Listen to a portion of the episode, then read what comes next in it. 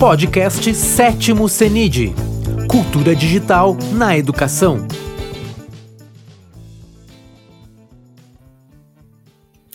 Bom dia a todos, né? É uma grande satisfação estar aqui nesta manhã do dia 26, né? Abrindo esse evento de forma virtual. Eu sou a professora Paula Fogaça Marques Abraão, uh, professora do ensino superior na Unicenec em Osório, coordenadora de cursos da pós-graduação, também supervisora geral do município de Xangri-Lá, e estou aqui para abrir a nossa primeira conferência do Seminário Internacional de Cultura Digital, o CENID, né? O sétimo CENID. E para falar nessa manhã, eu convido um, um, um professor que eu gosto muito, né? Que eu tenho extrema satisfação em apresentar professor José Moran, né, mais conhecido como Moran, é pesquisador e mentor de projetos de transformação da educação básica e superior, com foco em metodologias ativas, modelos híbridos, tecnologias digitais, aprendizagem visível, mentoria e projeto de vida. Implantou e gerenciou programas de ensino híbrido e de educação à distância. Seja muito bem-vindo, professor Moran, nesta manhã. Bom dia, bom dia, Paula. Bom dia, Matheus, que está aqui na, na retaguarda, dando apoio. E bom dia a todos que estão chegando agora da abertura aqui para o primeiro evento, agora de manhã.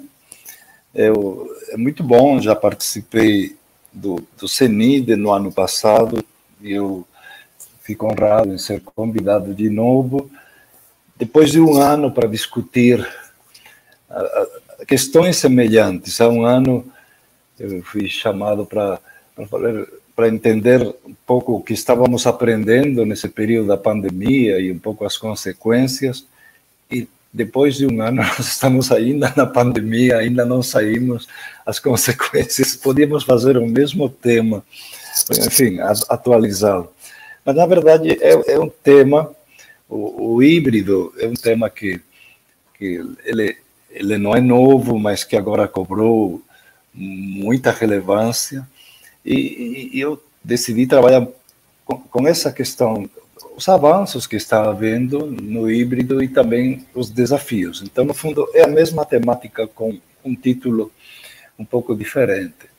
Então, o híbrido é, é toda essa possibilidade de, de mesclar Basicamente, os que nós chamamos de encontros eh, face a face presenciais, né? por exemplo, na sala de aula, e todas as possibilidades de uso do digital, seja dentro da sala de aula ou remotamente. Isso seria o que nós temos de, de conceito de, de híbrido.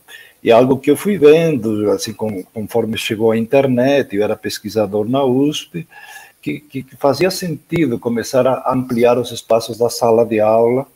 Então, há quase 30 anos, eu fui fazendo algumas experiências com os alunos de graduação e de pós-graduação, de liberá-los em algumas aulas presenciais e fazer algumas aulas online. Às vezes era no laboratório, estávamos conectados todos, outras vezes era remotamente através do chat. Né?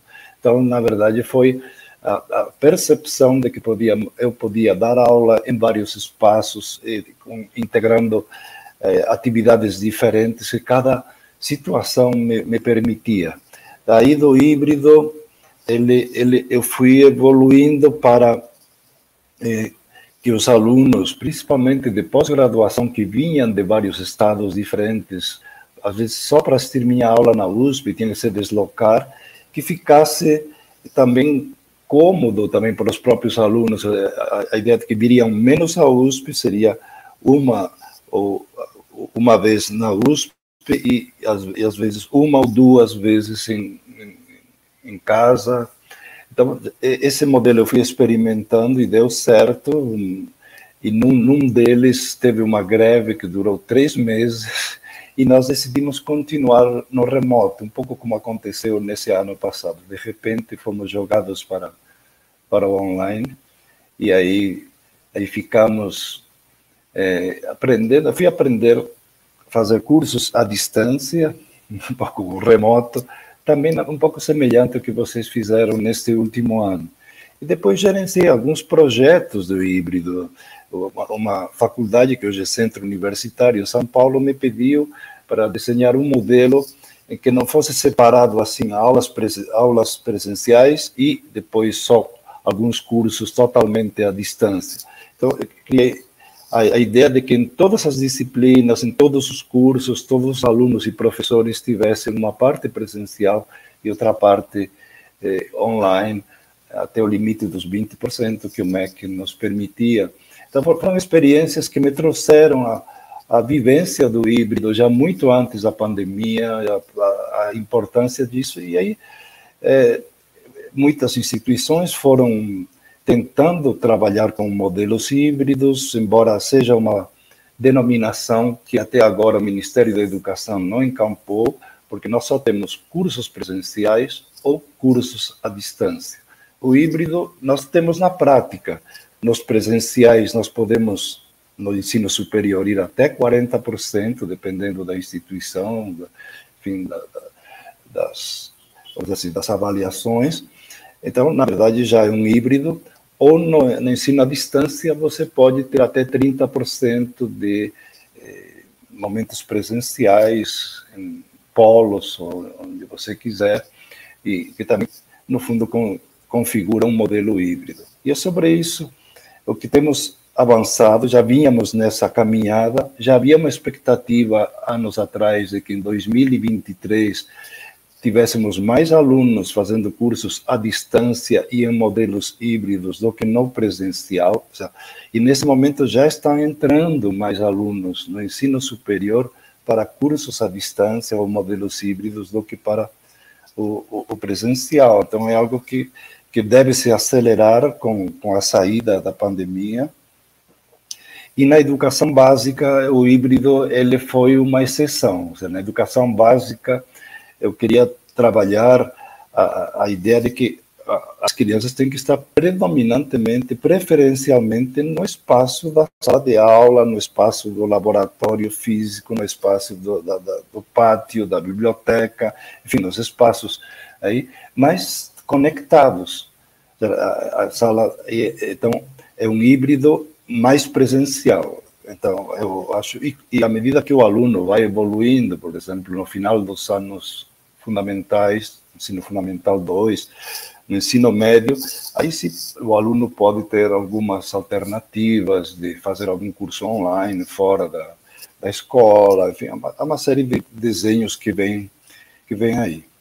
Mas eu queria queria começar, na verdade, mostrando como a, um professor assim que eu gosto muito, já acompanhava antes da pandemia, que é de rede pública de, de uma escola municipal do Rio de Janeiro, ele foi se virando no, no híbrido e que ele conta um pouco a experiência. É professor de matemática, matemática já trazia essa ideia de, de envolver os alunos com, com experiências reais e, e, que os alunos trabalhassem os conceitos a partir de situações. Então, era um professor muito preocupado em, em, atender alunos carentes, uma região assim, de, de, favelas ou comunidades, como dizem no Rio, e ao mesmo tempo ele foi jogado no, no online, ele não tinha experiência no online, vejam como ele foi aprendendo também com os estudantes e como ele está se preparando para a saída do remoto para o presencial. É o professor Luiz Felipe Lins, que eu admiro e eu creio que vale muito a pena ver um pouco para entender o que, que é esse modelo de, de do presencial para o remoto e, e no remoto um pouco híbrido e voltar aos poucos para o presencial conectado. Pode passar o vídeo. Hum.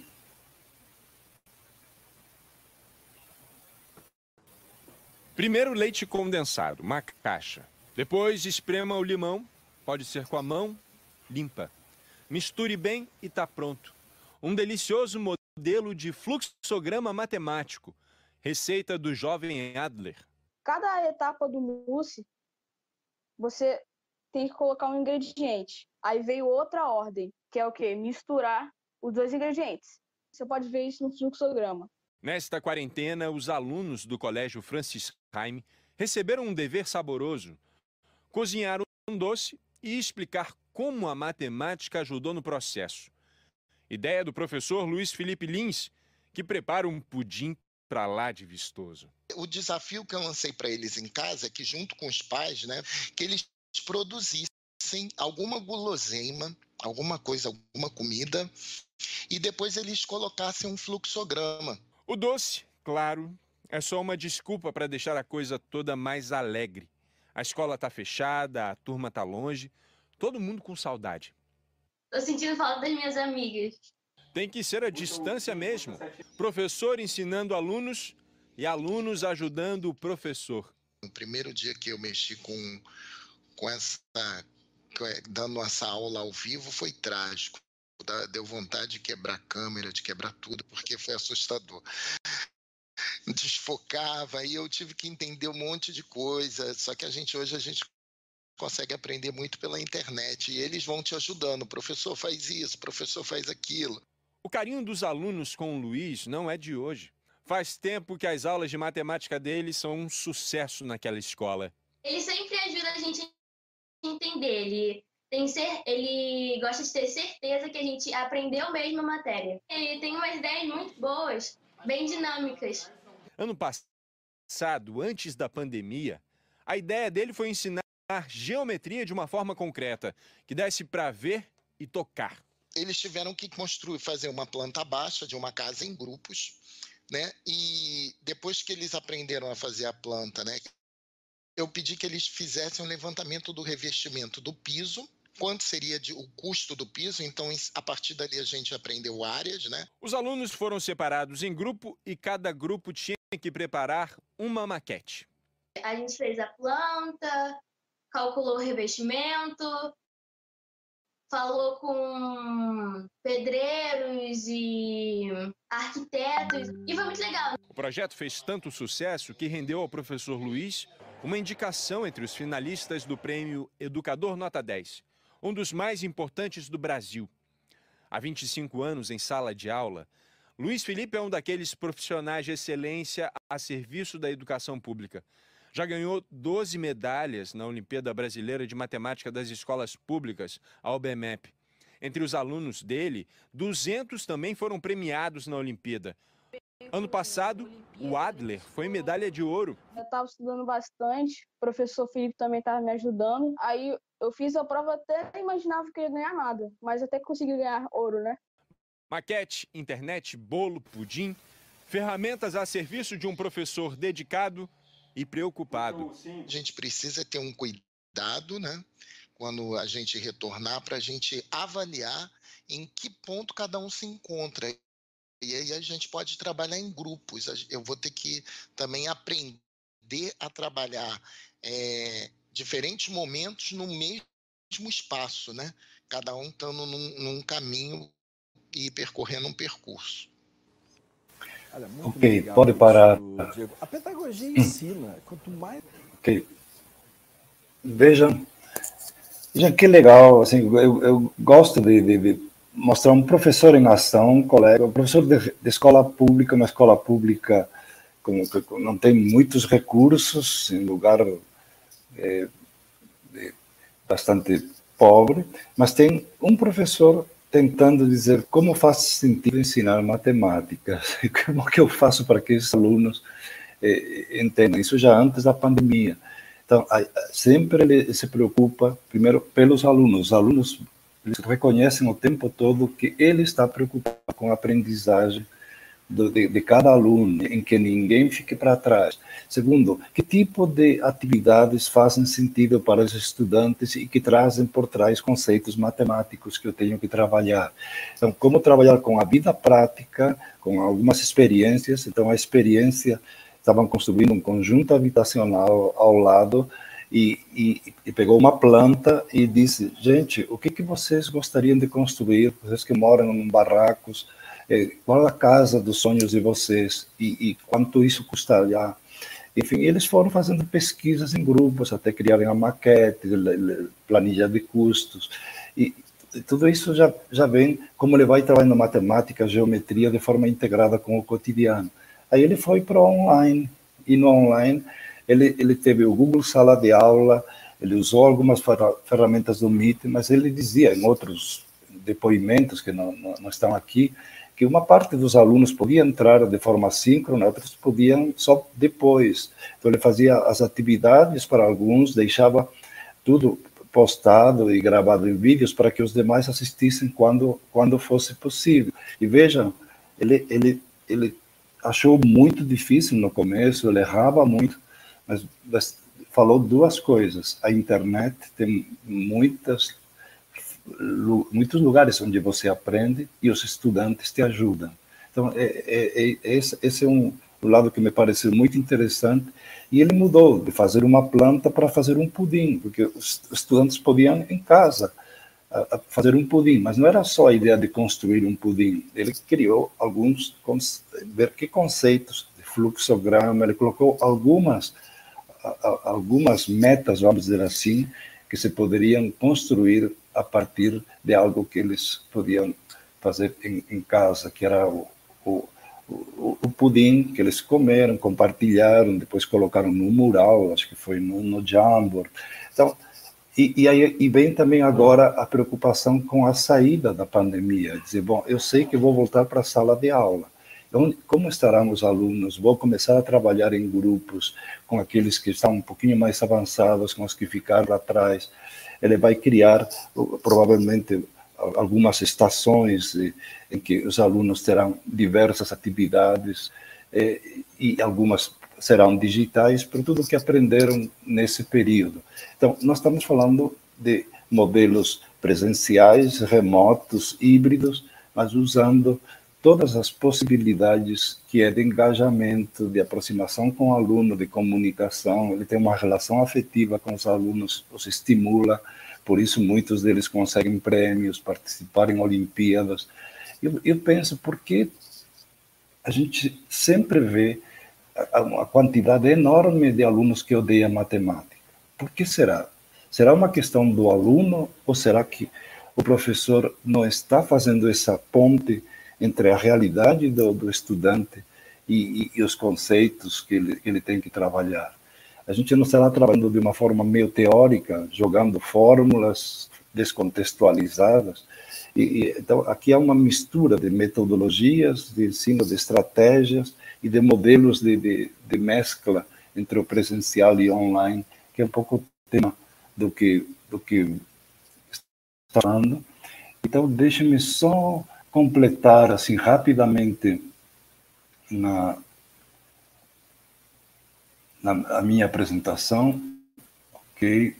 É, só para eu organizar um pouco esses esses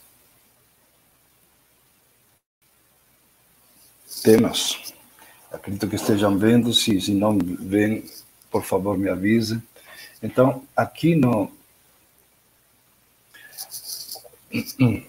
muitas da, da, da, das ideias que eu mal pude formular estão, se encontram aqui no meu blog da USP, que foi o primeiro que eu fiz com os alunos, e nesses endereços, é, chama-se Educação Transformadora, que já tem essa visão da, da, educação, ajudando a transformar as pessoas e o próprio docente gestor, não é somente o aluno.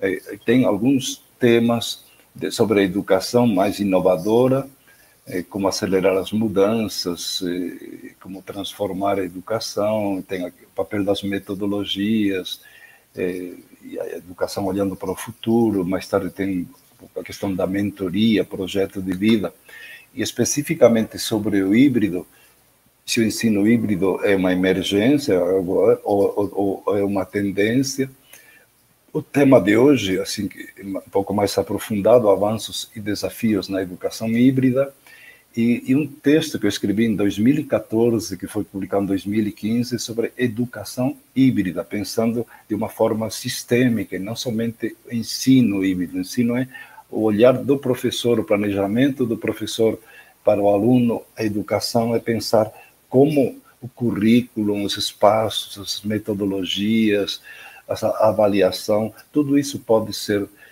misturado. Então, isso é, aí eu deixo para que vocês assistam depois e também Algumas ideias estão no canal do YouTube e tem uma aba no, nesse canal Moran 10 que é sobre experiências relevantes de professores, assim como Luiz Felipe, que, que nos apontam caminhos nestes, nestes modelos. Então, o que nós estamos vendo em síntese, estamos caminhando para modelos, eu uso mais a palavra flexíveis, mais do que híbrido, mas que englobam o híbrido, flexível, que você adapta a cada, a cada estudante, a, é, primeiro é, individualmente, que trabalha também com pequenos grupos, que trabalha mais com o conceito de classe e com um conceito de classe misturado, que pode ser com alunos de, de aqui de, de, uma escola com de outros de outras escolas e ampliando também o conceito de presença. Por exemplo, nós agora estamos presentes, estamos de uma forma síncrona, nos vendo e ouvindo, mas nós não estamos presentes no, no, igual a uma sala de aula, que é uma outra, uma outra presença 360 graus, mais sinestésica, a gente sente, vê, ouve, tem uma noção de espaço, coisa que nas telas, por enquanto, ainda está um pouco confinado ao ver e ouvir em pequenas, pequenas dimensões, eh, por enquanto. Né? Há, há, também um conceito de aprendizagem ativa, o blended learning, que foca mais a aprendizagem do estudante, e o ativa em que ele se envolva. Não, não dê é tudo pronto, mas que ele, ele trabalhe em cima de, de descobrir, é, aprendizagem por descoberta, por investigar, é que ele, ele tem que pesquisar é, o tempo todo e, e resolver problemas, ou fazer projetos. Então, você mistura espaços você para resolver problemas, para tornar um aluno um pesquisador dentro desse conceito de educação flexível que vai nos levar, está nos levando aos poucos a redesenhar o que eu falei há pouco, currículo, espaços, estratégias, avaliação, falando de uma escola, no caso da educação básica, mas também estamos falando da, das IES, do ensino superior, estamos falando da escola no sentido amplo, que se integra com a comunidade cada vez mais. Uma escola aberta para o mundo, uma escola em parceria com as organizações sociais, empresas, onde parte do, do, do currículo ele pode ser feito com, com uma parceria também de, de, dessas organizações, e a escola aberta também digitalmente para o mundo. É, eu só fiz assim, trouxe algumas propostas para a educação básica, um pouco pela, pelo tempo, porque na educação superior, aquilo que eu vou falar, ele vai se ampliar, mas enfim, na educação básica, e alguns de vocês estão, estão atuando, é, depois que o aluno começa a dominar algo da leitura e da escrita, é, você pode trabalhar com que ele se prepare, e mesmo quando ele está na fase de alfabetização, que ele, através de algum vídeo, ele, ele tenha uma primeira ideia do que nós vamos trabalhar depois em aula. Então, a aula invertida é um caminho que é, é legal, que cada, já, já não é novo, mas que nesta pandemia ficou bem claro que o aluno tenha seus tempos de, de preparação, que isso se amplia também com a ideia de percurso, que ele faça um percurso um pouco mais livre, que ele possa fazer escolhas dentro do currículo. Então, aula invertida trabalhar o professor com alguns conteúdos, algumas assim, algumas aulas curtas, seja gravadas ou depois ao vivo, mas o principal é se o aluno está preparado que ele seja desafiado a, fazer algum projeto, a aplicar aqueles conhecimentos e depois que haja momentos em que tudo isso seja compartilhado em murais como Padlet, Jamboard, ou, ou, ou com, no portfólio do, do aluno, que se, que se torne visível e esse compartilhamento seja discutido e tenha alguns mecanismos também de verificação. Primeiro, de se aquilo está engajando, eh, se está atendendo a todos e, e, e o grau de, de, de, de, compreensão e de algumas competências que se espera que, que estão sendo desenvolvidas. Então, a gente vai checando um pouco todo esse processo, preparação, desafios, eh, compartilhamento, discussão e, e, e avaliação. Há também propostas que fazem sentido, já vinha mais no presencial antes, de, criar atividades síncronas, paralelas, em que os alunos desenvolvessem habilidades diferentes. Então, eh, às vezes, eram habilidades mais baseadas em leitura, discussão, e outras mais de produção, de aplicação. Algumas usavam alguns recursos digitais, sempre que possível, e, e muitos tentaram adaptar nesse período remoto a trabalhar em grupos com atividades um pouco diferentes, à medida que essas plataformas foram aos poucos tornando mais fácil criar criar grupos. Isso foi foi avançando. Então é, é algo que nós nós trouxemos do presencial para o digital e vai ser interessante ver como combinar isso daqui para frente. Também eh, estamos na medida em que uma a realidade brasileira é muito diferente. Tem escolas que voltaram totalmente, tem escolas que voltaram parcialmente, tem escolas que voltaram parcialmente e foram outra vez para o remoto. Enfim, estamos com situações muito, muito diferentes, bastante incertas no Brasil. Então, é normal que haja atividades híbridas. Então, os alunos que podem voltar, às vezes em pequena quantidade, para a sala de aula, trabalham com atividades também em espaços digitais, mas assim de forma alternada, como um modelo. Então, há escolas em que os alunos, enquanto um grupo está na sala de aula, outros estão fazendo atividades de pesquisa, desenvolvendo uma preparação depois para voltar ao presencial. Então, em casa, eles estão fazendo atividades diferentes eh, de forma assíncrona. Mas também há escolas em que eh, uma parte dos alunos fica na sala de aula e outra parte fica na plataforma em tempo real, principalmente escolas que têm essa boa conexão, que sabemos que não é a maioria da realidade brasileira. Mas, enfim, é, é um modelo que também está aí, bastante complexo de, de gerenciar, que exige muito dos professores e dos alunos para poder atender essas duas plataformas. É, hum, e que eu vi relatos de, de professores que conseguiram fazer trabalhar com pequena, com desafios, com projetos, às vezes até integrando os alunos hum, que estavam no presencial com, com em grupos dos que estavam no digital. E eu vi outro dia uma experiência muito interessante de, profe, de, de, de uma, uma, professora na, no ensino fundamental 2, em que no digital eles criaram uma, estratégia gamificada em que os alunos tinham que ir descobrindo no jardim da escola, os alunos do presencial, aqueles que estavam no presencial, eh, era algo ligado à arqueologia, e, e eles tinham depositado uns ossos eh, em, em, alguns lugares, e eles tinham que, que, descobrir onde estavam esses ossos, analisá-los, e, e iam ganhando pontos, um pouco no, acho que usavam o Kahoot como uma, um, um aplicativo. Então, na verdade, isso provocou engajamento, porque os alunos que estavam remotamente no, no modelo síncrono, eles estavam gerenciando as atividades dos que iam para a sala de aula, em que eles tinham que pesquisar e também ganhavam pontos. Enfim, havia, havia há formas criativas de usar esses modelos síncronos.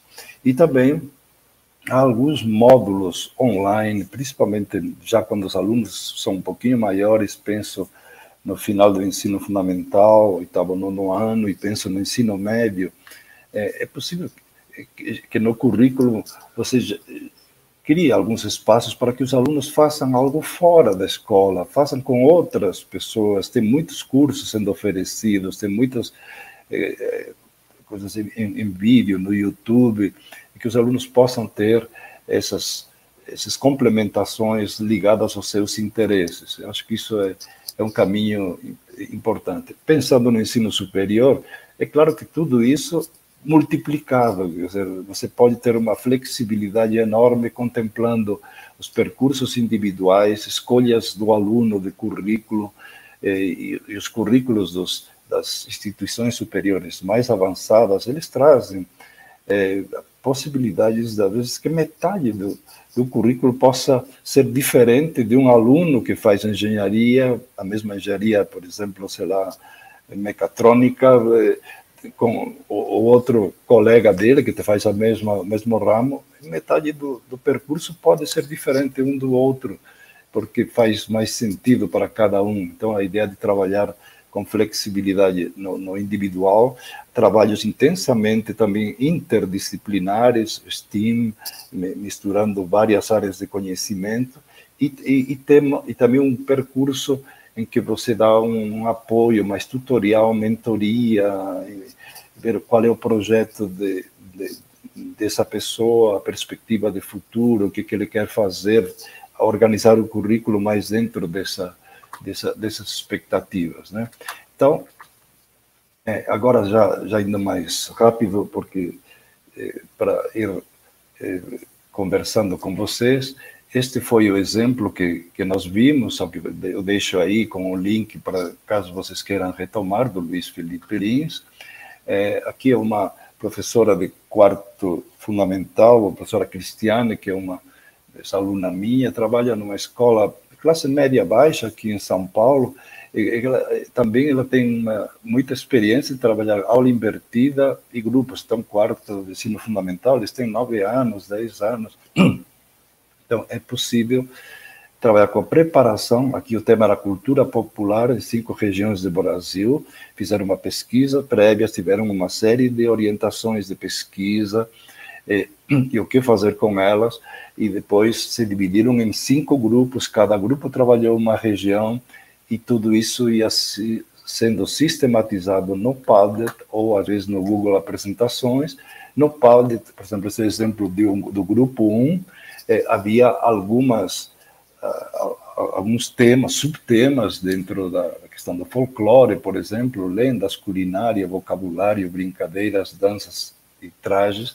Os alunos foram postando isso aí, compartilhando e apresentavam isso para a classe e a professora depois fez uma uma síntese, uma, uma união de, de, tudo isso. Ela, ela, ela, ela fechou, ampliou com todo a partir do que eles pesquisaram, ele trouxe um pouco a informação mais mais eh, sistematizada. Então, isso é, é, é, bem legal. Aqui já no ensino médio, está na plataforma Por Vida, Joelma, já numa escola chamada Arbos, aqui em São Bernardo, que já vem trabalhando em Santo André com metodologias ativas e, e com uso de tecnologias. Então, ela, ela cria toda uma sequência de, também de, de, estudo antecipado, com aula invertida, de uso do Padlet para organizar em grupos, trabalha com rotinas de pensamento, o que te faz pensar isso, às vezes troca o grupo e aí faz uma enquete eh, com uma pergunta, e eles respondem nesse grupo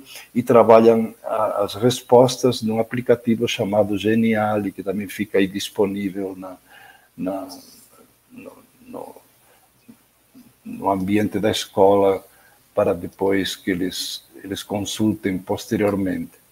É, na escola pública, no Espírito Santo, há, há relatos, experiências também que estão aí no PAD, de professores que compartilham suas práticas, e é muito bom olhar o que outros estão fazendo, e assim como no Espírito Santo, muitos lugares eu tenho encontrado relatos de práticas, alguns eu coloquei no, no meu canal no YouTube, mas tem, tem tem dezenas de secretarias que têm também seu, eh, seu espaço para compartilhamento de práticas e alguns estão disponíveis e eu incentivo que vocês eh, deem uma olhada também nesses portais como Porvir, Nova Escola e outros trazem eh, bastantes relatos de experiência.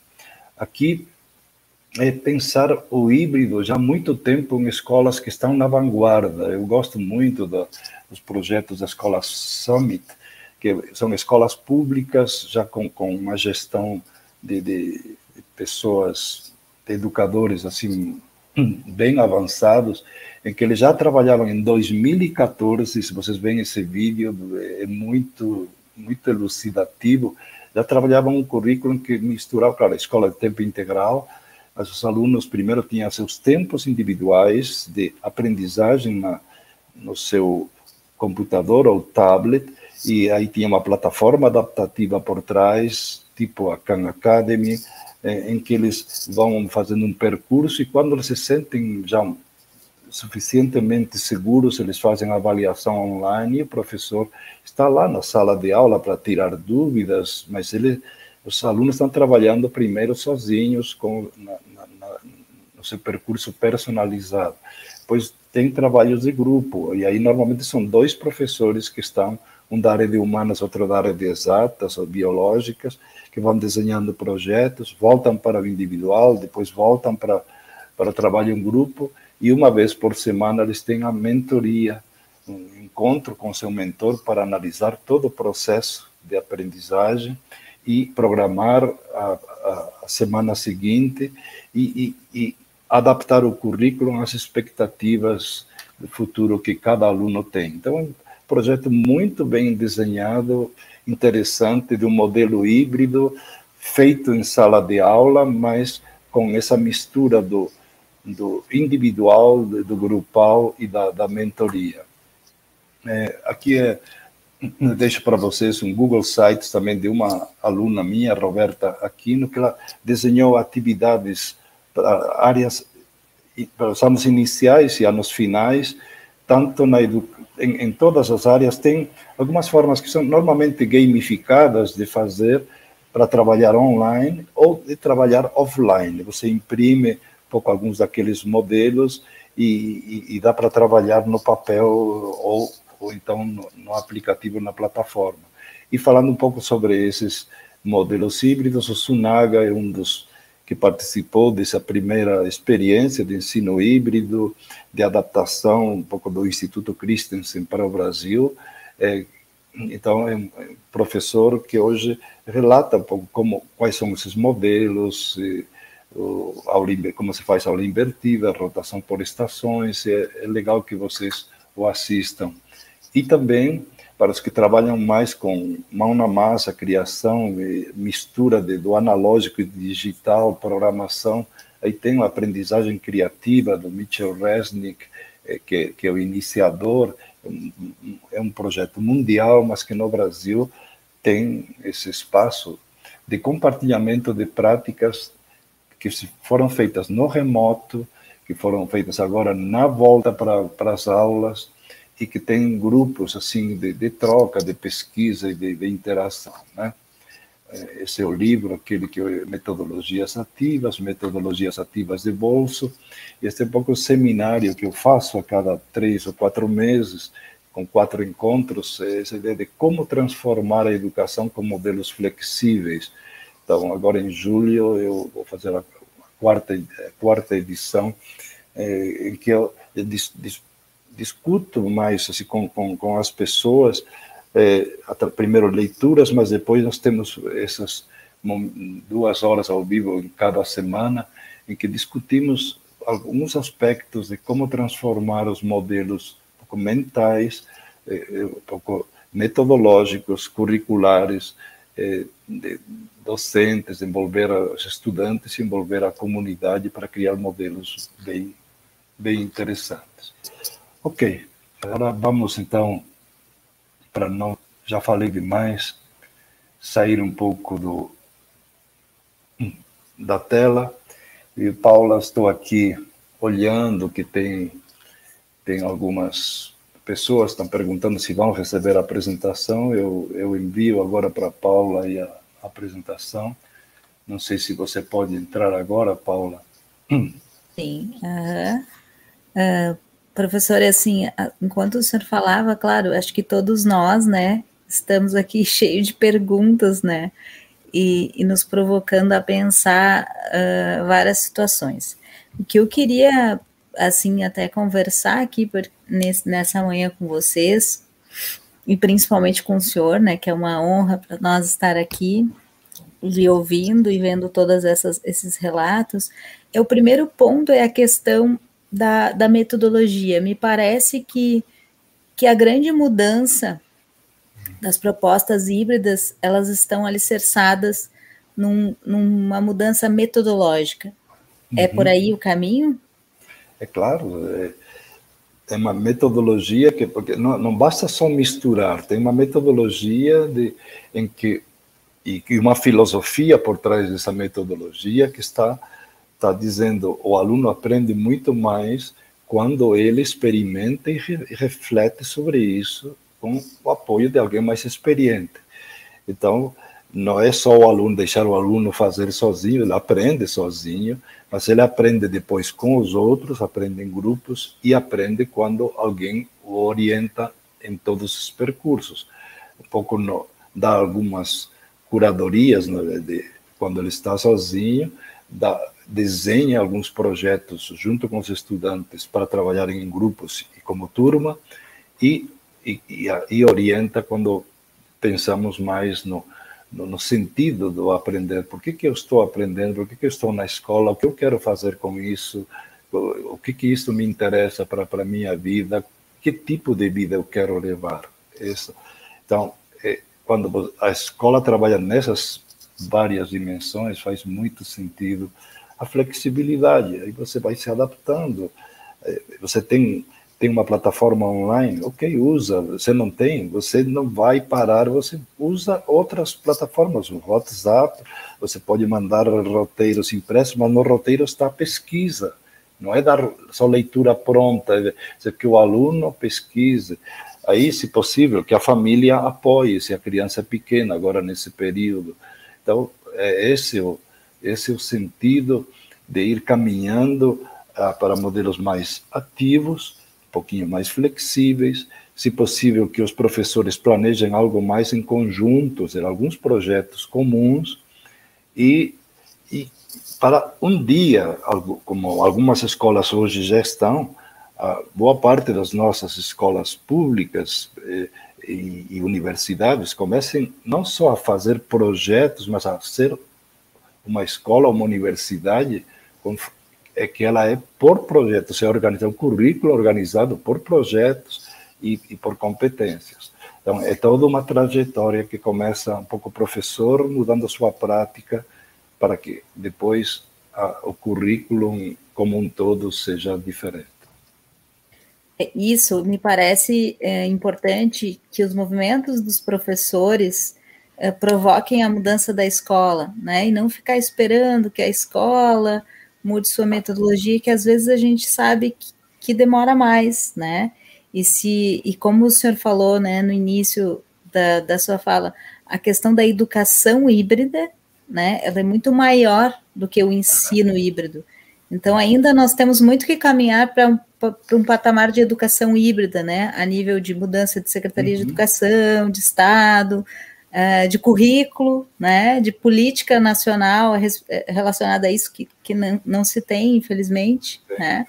Nós temos uma pergunta ali do Carlos, né, como resolver o sucateamento dos laboratórios de informática das escolas estaduais para ter um ensino híbrido melhor? Claro que isso é um, é um grande problema se você não tem uma escola conectada.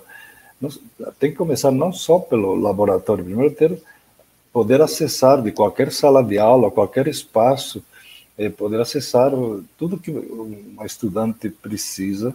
E depois nos espaços de laboratórios, tanto seja de ciências como no, nos laboratórios de informática, que nós tivéssemos acesso, por exemplo, a laboratórios remotos, e incluídos com os físicos, hoje há muito avanço que, que é necessário, e no que nós chamamos de laboratório de informática, que nós possamos fazer muita pesquisa e, e, também alguma experimentação. Então, tem que ser um pouco laboratório de informática e um pouco laboratório maker, que a gente possa fazer algumas, uh, algumas experimentações também com materiais, com material Lego com, e, e, e, programação. A gente tem que, tem que criar um pouco espaços múltiplos de, de laboratórios.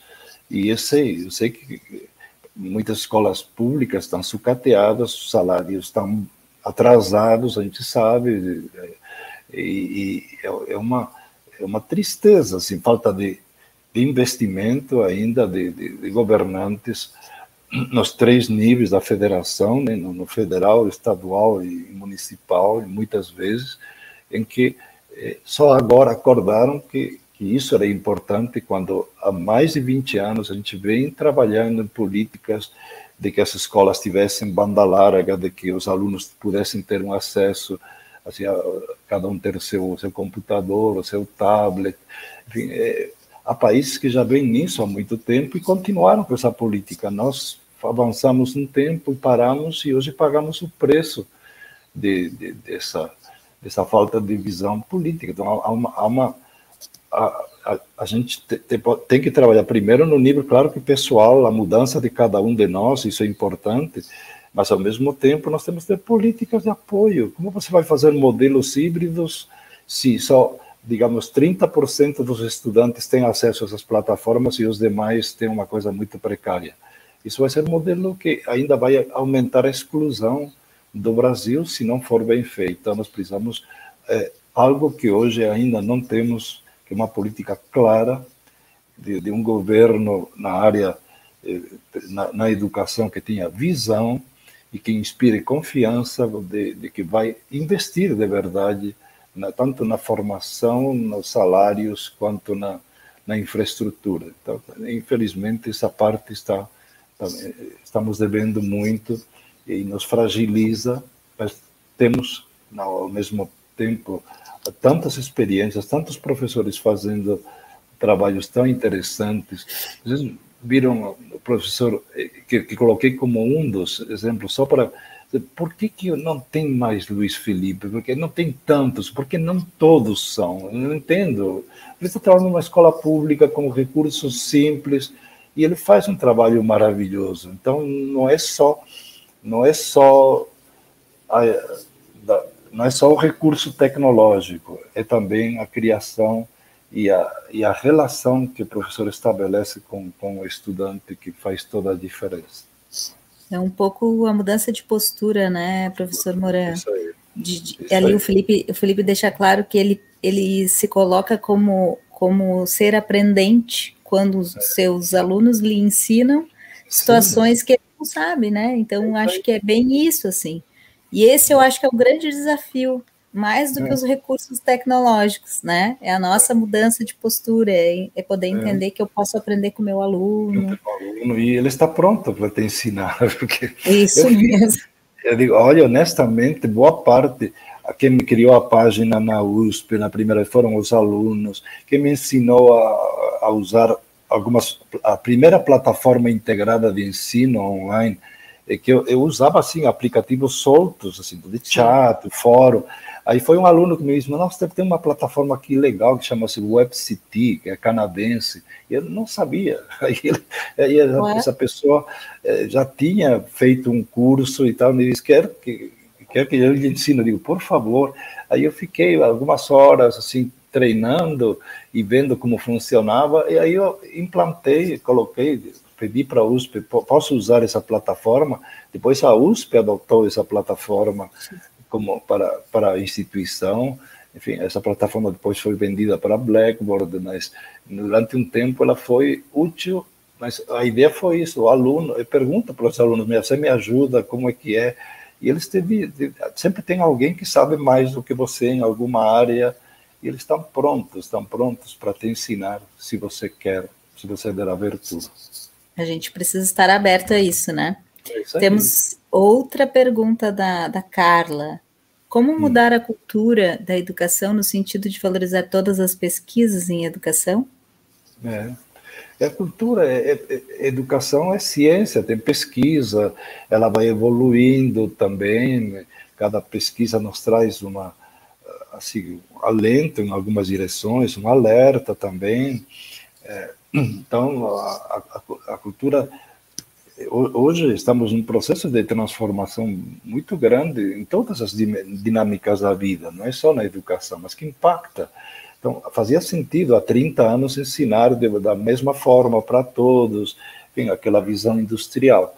Mas hoje estamos num mundo assim muito é, que exige também muita proatividade, empreendedorismo, você saber se virar, é, colaborar é, rapidamente, seja no presencial, no online. Então, ter, ter esse domínio das competências digitais é fundamental também para você realizar muitos projetos de, no presente e no futuro. Então, é, é, é esse, essa cultura é, que ela, ela precisa estar um pouco nos gestores, o gestor incentivando, o papel do gestor é fundamental, seja na escola pública ou privada, para, para atrair os melhores professores que estão prontos para, para fazer essas, estratégias mais ativas, para que eles liderem esse processo, porque senão é, não acontece, não pode ser um ou outro solto, tem que ser uma política, e a política que envolve a maioria, e há muita pesquisa que nos mostra a importância de, de aprender ativamente, mas aprender depois também com, com materiais e com, com estratégias diversificadas e, e, avaliar de várias formas. Então, é, há uma ciência por trás, a, a neurociência e outros nos mostra a importância do, assim, da curiosidade, de, de, de da motivação, de, como, como o que o Luiz Felipe fazia, trazer a realidade para o aluno perceber, puxa, isso me interessa, então matemática tem a ver com a minha vida, e aí pronto, vou aprender matemática. É, é isso aí que, que, pode ser feito, não, não, está longe, e eu me assusto um pouco, às vezes, com a, a disparidade, temos de escolas que estão bastante avançadas, fazendo assim projetos, e outras muitas que estão mais ou menos, assim, caminhando razoavelmente, mas poderiam estar muito melhor. Muito melhores. Professor Moran, como os cursos de formação de professores poderiam ser aprimorados pensando na formação dos futuros docentes, com base nas experiências vivenciadas nesse período pandêmico? Do PPG é da Universidade Estadual do Ceará, o Ricardo. Claro, Ricardo, está, está claro que a formação ela se é para uma, um outro tipo de escola que, que ela é muito mais assim, empreendedora ativa, a formação tem que ser também tem um lado científico, a formação tem um lado de, de, baseado em pesquisa, de, ok, e, e, e, então o professor tem que ser tem uma base, tanto um conhecimento técnico, uma área de conhecimento, conhecimento metodológico, mas também muita experimentação. Ele tem que aprender com metodologias ativas, aprender muito com contato com a realidade, com a escola, é, conhecer bem a escola e conhecer bem escolas que apontam caminhos. Então, ter contato com, com diversas realidades enquanto ele é estudante.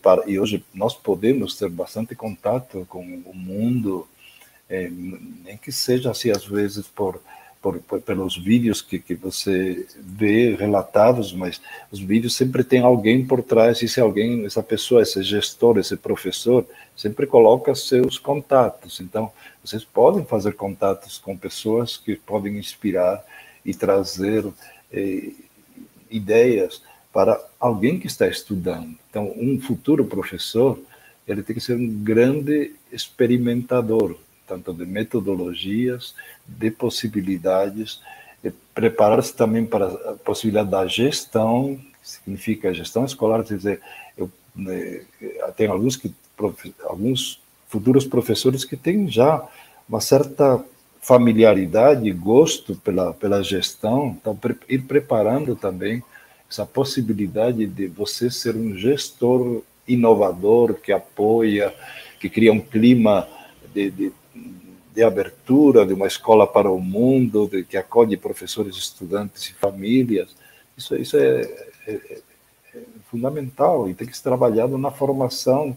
Temos avançado um pouco, mas é muito pouco em relação a tudo isso que vem aí. E daqui para frente, nós vamos ter que ser muito mais abertos. Temos poucos recursos, estamos passando uma crise que vai durar alguns anos. Então, temos que, com menos recursos, criar modelos atraentes que façam sentido e que, que os estudantes eles vejam eh, que, que tem a ver com a vida deles. Professor, é, nesse sentido, uh, a gente, eu torno a resgatar e dizer que é muito importante a nossa mudança de postura, né? Porque, assim, pensar que a transposição do presencial, né, para o virtual, vai dar certo, acho que é um erro, né? Acho que a gente precisa pensar metodologicamente como mudar isso. Uhum. Eu falo no paradigma tanto da educação superior, onde eu atuo, quanto também da educação básica. Uh, enquanto a gente ficou só repetindo o que a gente fazia lá no presencial, né? Uh, dentro do virtual, a gente não teve significado e sentido nos nossos resultados. Uhum. Quando você trouxe para nós ali a importância de, de fazer o check, né? De, de, qual é o instrumento que eu faço a avaliação dessa uhum. ação, uhum. ela, ela é extremamente necessária nesse modelo híbrido, né? Uhum. Para que nós, professores, possamos entender aonde que eu tenho que mudar, né? Que trajetória Sim. é essa que eu quero para o meu aluno? E aí eu também gosto de, de dizer da importância e saber do senhor o que, que, o senhor pensa sobre isso, da importância do desenho dessa trajetória de aprendizagem, né? Eu tenho um, eu tenho o início e tenho o fim. O que, que eu preciso fazer? Qual é o uhum. desenho que eu preciso fazer para chegar no meu fim com um objetivo que faça sentido? Né, que eu consiga enxergar aquilo na minha vida, na, na minha trajetória acadêmica, profissional, né? Assim, como, qual a importância desse processo, de, desse desenho, dessa trajetória de aprendizagem? Ao desenho, primeiro do professor, em relação a todas as atividades, conhecendo os estudantes e aí adaptando um pouco as propostas a, a, aos diversos tipos de estudantes que ele tem, a um desenho que depois isso vai sendo tornado uma coisa que você planeja, outra coisa depois o desenho vivido, ao, ao vivenciá-lo no dia a dia, você vai adaptando de acordo com, com as sugestões que vão acontecendo.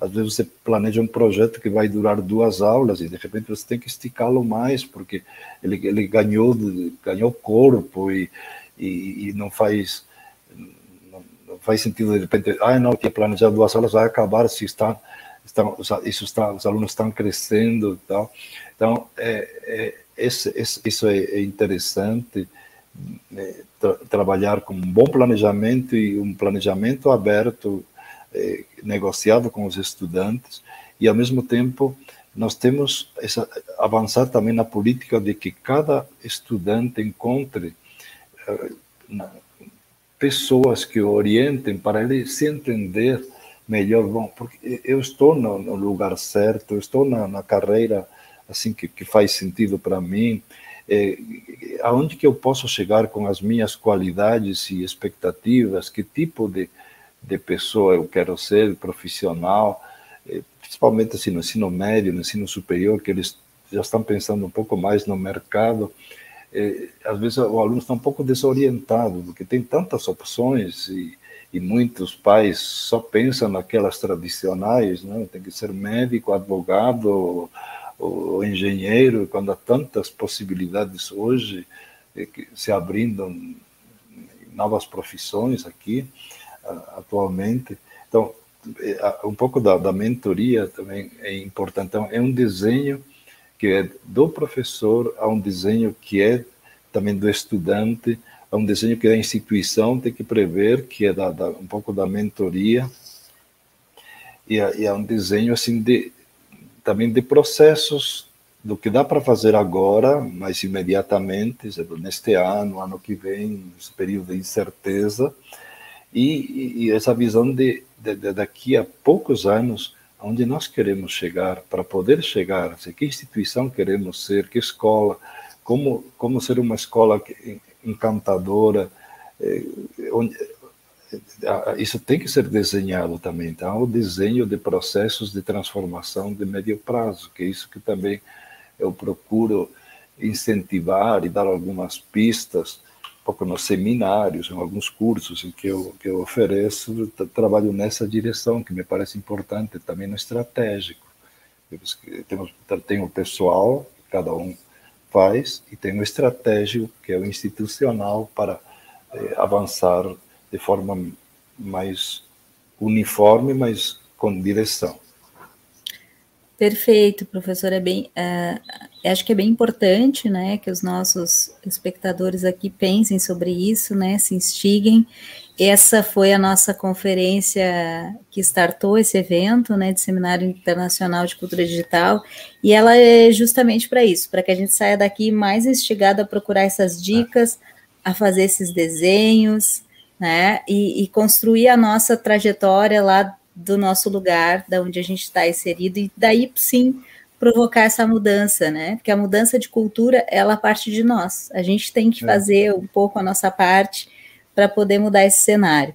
Uh, nós gostaríamos muito de agradecer essa conferência de honra, né? Ter o Obrigado. professor Moran conosco é, é uma honra e uma satisfação muito grande para este evento, né? Pela sua trajetória profissional, pelas maravilhosas uh, colocações que o senhor trouxe para nós nessa manhã, né? Desse Seminário Internacional de Cultura Digital.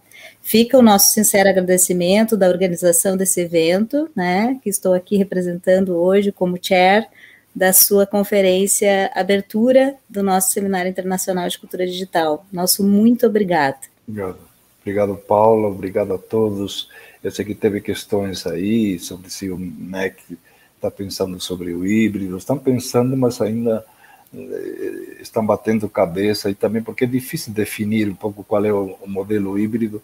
Por enquanto, nós temos presencial com parte online e online com alguma parte presencial, mas na, na prática nós temos os modelos híbridos, embora não oficialmente assim rotulados, mas é, o, o, que nós temos cada vez mais ou são modelos presenciais com parte são, são híbridos a partir do presencial, híbridos a partir do, do online e os modelos à distância a, a partir de agora, serão profundamente modificados, com mais interação ao vivo, uso destas plataformas síncronas, que antes estavam um pouquinho distantes. Era, era muito, antes a educação à distância, muito cada um por si, e com interações só em fóruns e com poucos poucos momentos de encontro ao vivo com o tutor ou professor orientador. Isso vai mudar bastante. Mas eu agradeço eh, pelo acolhimento, estou aí. Eu envio agora o PowerPoint para quem quiser, envio vocês, vejam como, como postá-lo. E desejo a todos um, um grande eh, evento e um grande ano dentro das dificuldades que temos. E a, a mensagem que eu deixo é de esperança, de apoio, de darmos as mãos de não cobrarmos também demais, porque estamos esgotados de tanta tanto tempo de estar em plataformas e atender a situações desiguais, mas vejam isso como uma aprendizagem que vai ser muito útil para termos essa flexibilidade mental de processos, abertura para a vida que vai ser muito importante para cada um de nós. O híbrido é a nossa forma de, de viver em todas as situações a aprendizagem ativa é algo que vai nos levar a, a, ter uma vida mais interessante, mais aberta, com mais escolhas e com mais realização. É isso que nós queremos. Muito obrigado. Um grande abraço para cada um de vocês. Obrigado pelo convite. Obrigado pela mediação, Paulo, e pelo apoio também técnico de todos. Tá? Um grande abraço. Um grande abraço, professor. Muito obrigado. Tchau, tchau. Este podcast foi produzido pelo GPID, Grupo de Pesquisa em Cultura Digital da UPF, em parceria com o Núcleo de Música, projeto de ensino do IFRS Campo Sertão. Composição de trilha sonora Felipe Batistella Álvares.